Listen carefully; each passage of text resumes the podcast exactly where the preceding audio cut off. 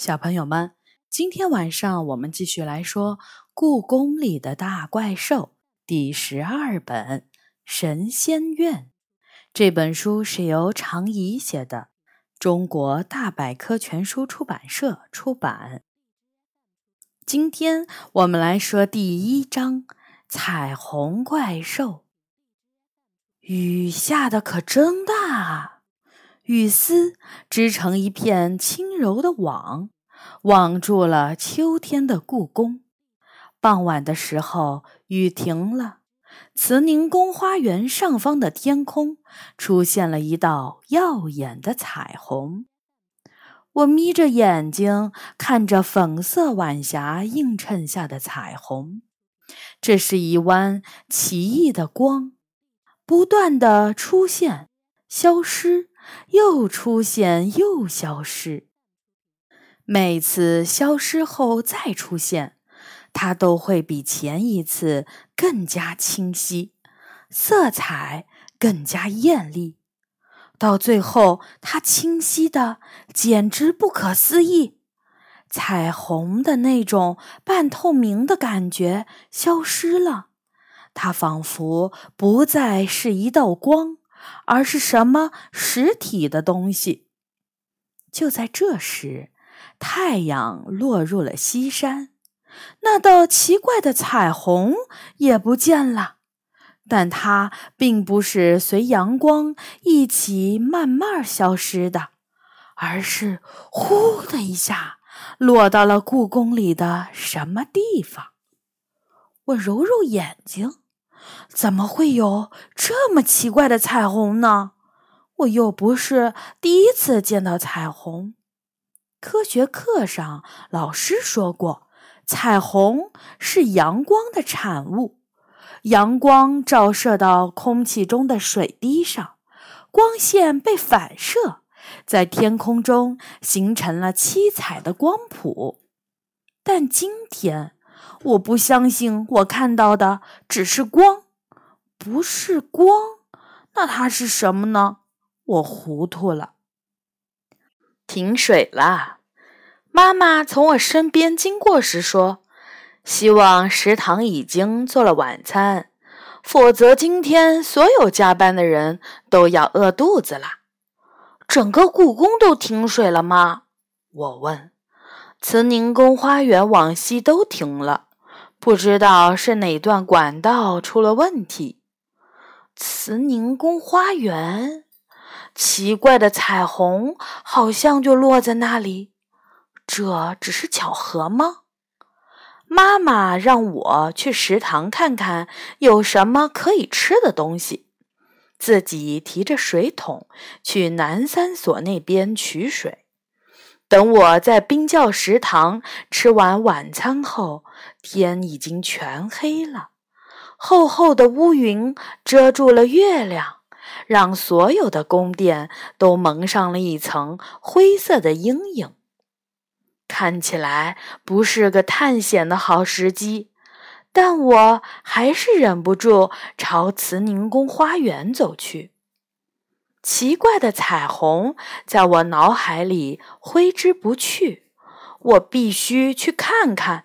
它是不是真的落到了那里？穿过南天门，故宫就越来越安静。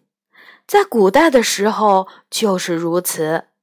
前面的这片宫殿，不是太妃们养老的地方，就是冷宫。深深的寂寞一直伴随着这些宫殿。我走进慈宁宫花园。砖缝里冒出来的野草发出沙沙的声音。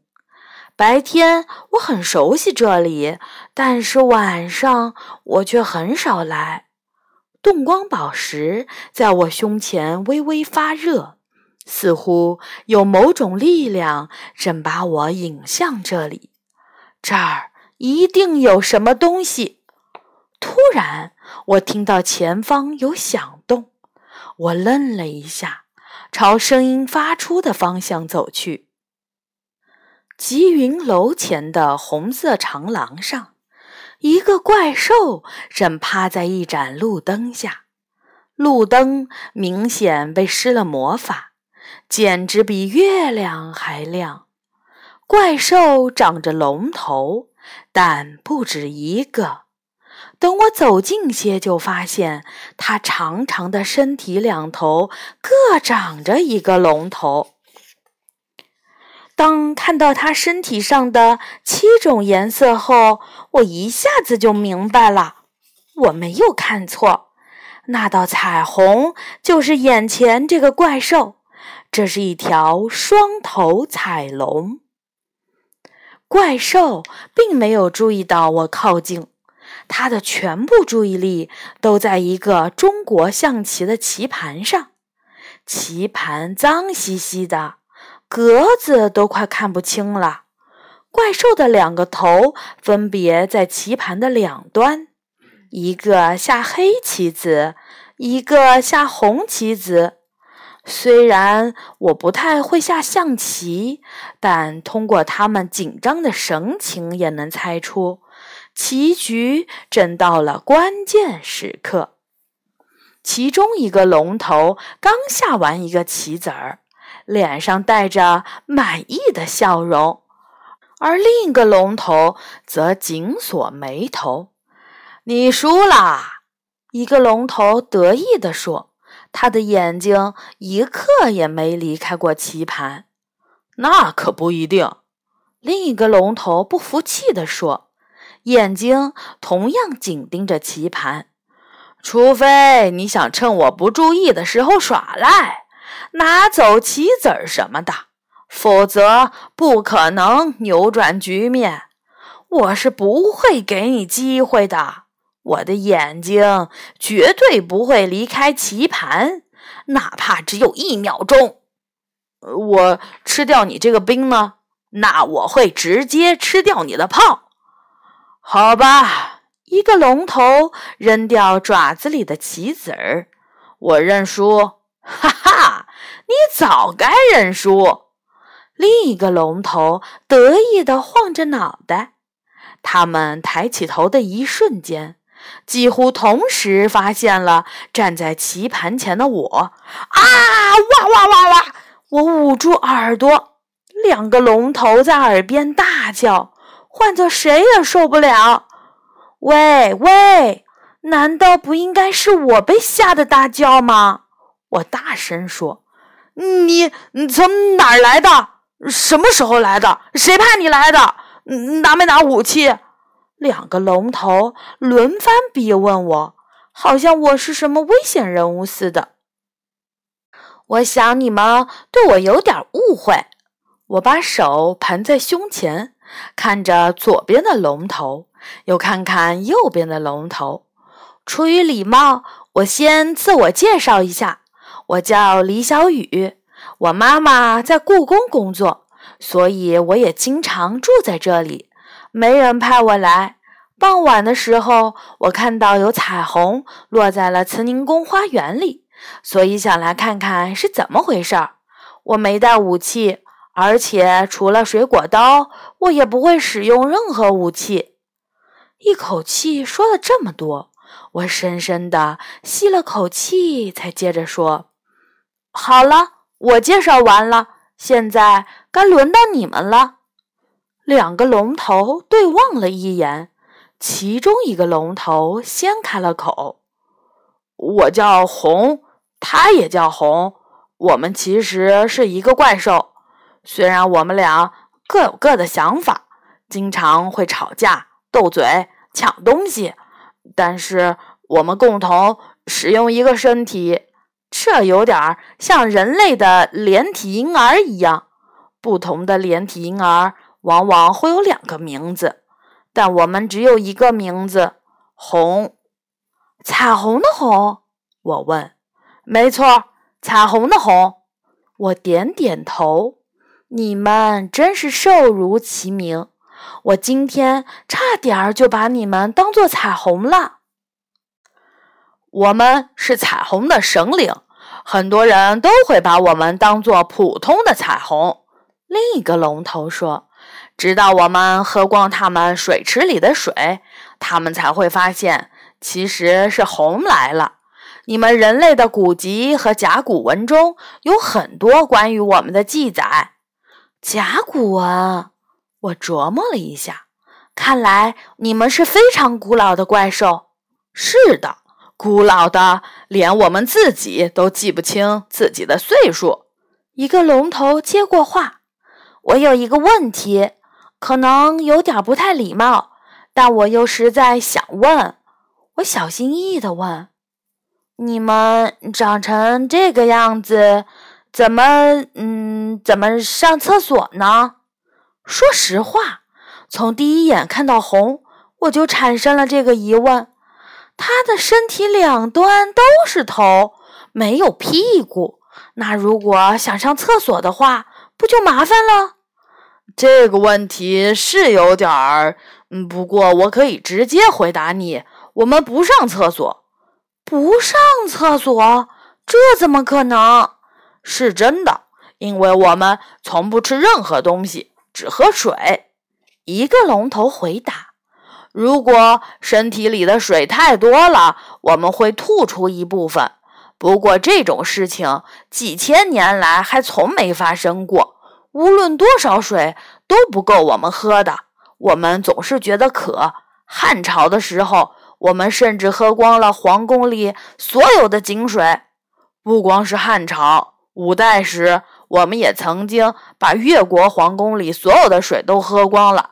那时候人类好像很怕我们，他们经常请河神和雷神把我们轰走，以防我们喝光了河水，让田地干旱。另一个龙头接着说：“没错。”但在水灾的时候，他们又会把我们当神明一样请出来，供上贡品，祭祀我们，让我们把洪水喝掉。人类就是这样，用着你的时候才想起你，平时恨不得躲你远远的。不过我们才不会听任何人的，我们想出现的时候就出现，不想出现时谁叫也不成。是啊，神明怎么能听人类的？除非贡品是大坛的美酒，我们才会考虑帮助他们。啊，好久没有喝到酒了。你这么一说，我都有些嘴馋了。上次喝到酒还是四百多年前的事情呢。哈哈，我们差点儿喝光了明朝皇帝的酒窖。两个龙头自顾自地说着。我突然想到了什么，打断了他们。那你们今天喝水了吗？两个龙头被我的问题逗笑了。喝水了吗？你没发现这个花园里所有的水池都干枯了吗？我们不光喝光了水池里的水，还找到了一根奇怪的管子。那根管子会源源不断的冒出水来。让我们喝了个痛快。那根管子叫自来水管。我板着脸回答：“我终于知道为什么慈宁宫花园西侧会停水了。根本不是管道出了问题，而是眼前这个双头的怪兽把水都喝光了。自来水管儿真是个好名字。”一个龙头居然还连连点头。你们打算什么时候回去？我问。我可不想整个故宫都停水。回哪儿？那个小展览吗？我们可不打算回去。一个龙头摇着大脑袋说：“好不容易跑出来一趟，怎么也要喝完了金水河里的水再回去。”喝完金水河的水，我被吓了一大跳，这可要命了。虽然心里急得不行，但但是表面上我仍然假装平静。不回到展馆，白天的时候你们会被人类看到的。你们知道故宫里的神兽不能被人类看到这条规定吧？放心。白天我们可以伪装成普通的彩虹，人类不会发现的。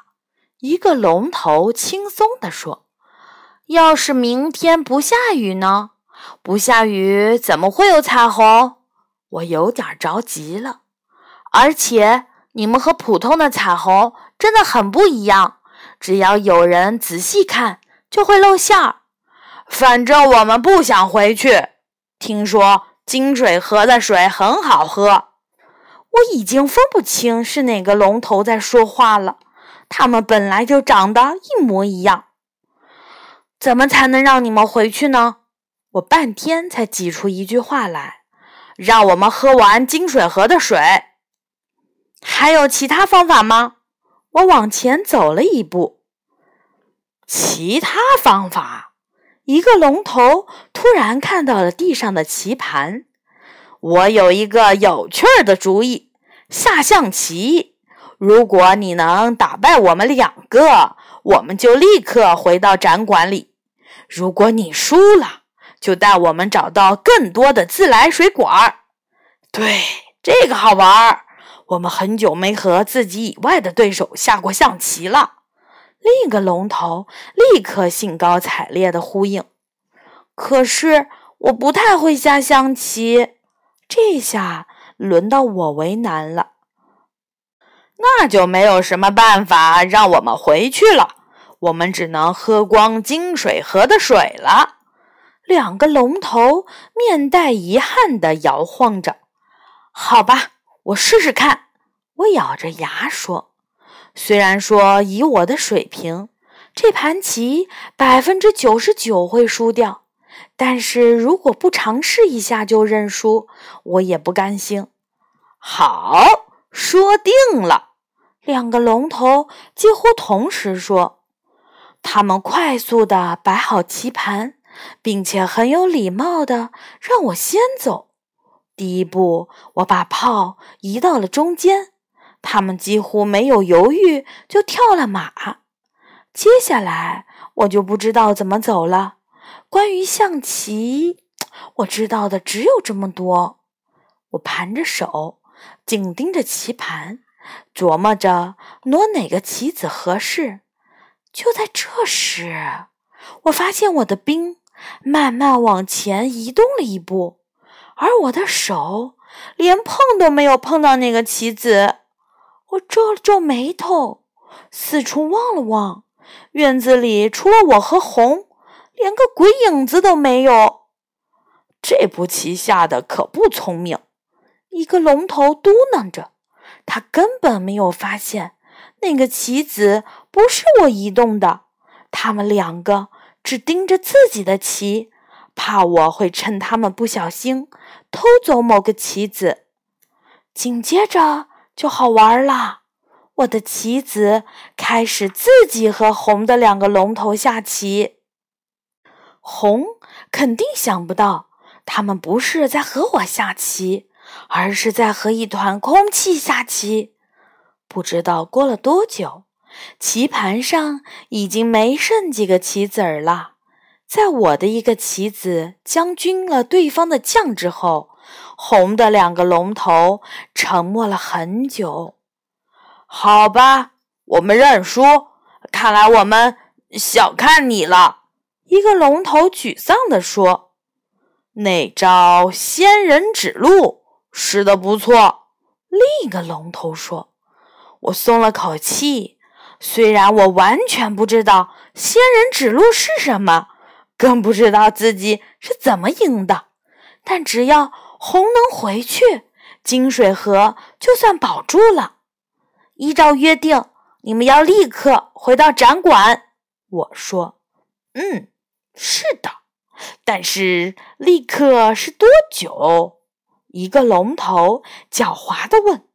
我有了不太好的预感。立刻就是现在，马上。我回答。马上又是多久呢？几分钟还是几小时？我眯起了眼睛说：“看来你们想耍赖。作为神兽，你们居然会耍赖，不觉得丢人吗？”丢人？不不，我们是怪兽，不是人。另一个龙头说：“和回到窄小的展馆相比。”我们宁可耍赖。忽然间，花园里刮起了一阵狂风，这阵风有些奇怪，声音很尖，呼啸着穿过了慈宁宫花园里那些紧锁的佛堂。几乎同时，一个低沉的声音在我的耳边响起：“我觉得你最好不要耍赖，红。”红的眼睛瞪得老大。这声音是你发出来的？当然不是。我摇着头。紧接着，我身后的一大团空气开始闪烁出金光。它的边缘越来越亮，随着一道炫目的闪光，一条金龙的身形完全显现出来。红的两个龙头同时倒吸了一口冷气。龙大人，我们不知道您在这儿。一个龙头慌慌张张地说：“您您怎么来了？是是的，如果有什么失礼的地方，呃，还请您原谅。”另一个龙头低下了头，龙气势威严地站在我们面前，金色的眼睛里似乎还带着点儿嘲讽的神色。别忘了，你是没有保护色的怪兽。你这种鲜艳夺目的怪兽出现在故宫里，我怎么可能不知道呢？红龙说。真丢我们怪兽的脸！输了棋还耍赖，我该罚你一百年，不能再出来。红害怕了，长长的身体紧贴着地面，慢慢的往后退着。龙大人，我们知道错了，我们现在就履行约定，在我没有改变主意前，赶快离开吧。龙的眼睛紧盯着他们。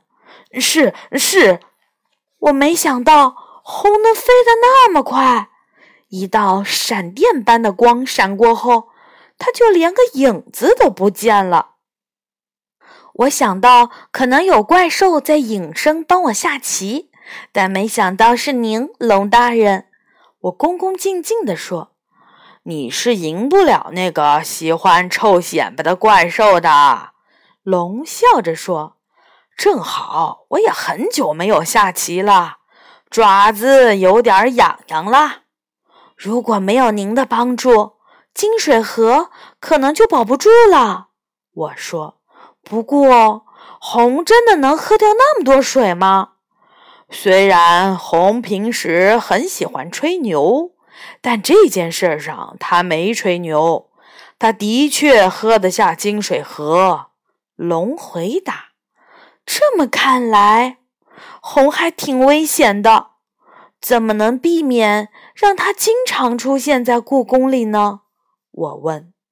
龙呵呵一笑：“很简单，跟你妈妈说，让他们把那件战国时期的玉楼雕双龙手佩收好了。”别动不动就拿出来展览。哦，我明白了。我眨了眨眼睛，不知道什么时候，月亮从乌云后面露了出来，夜空变得明朗起来。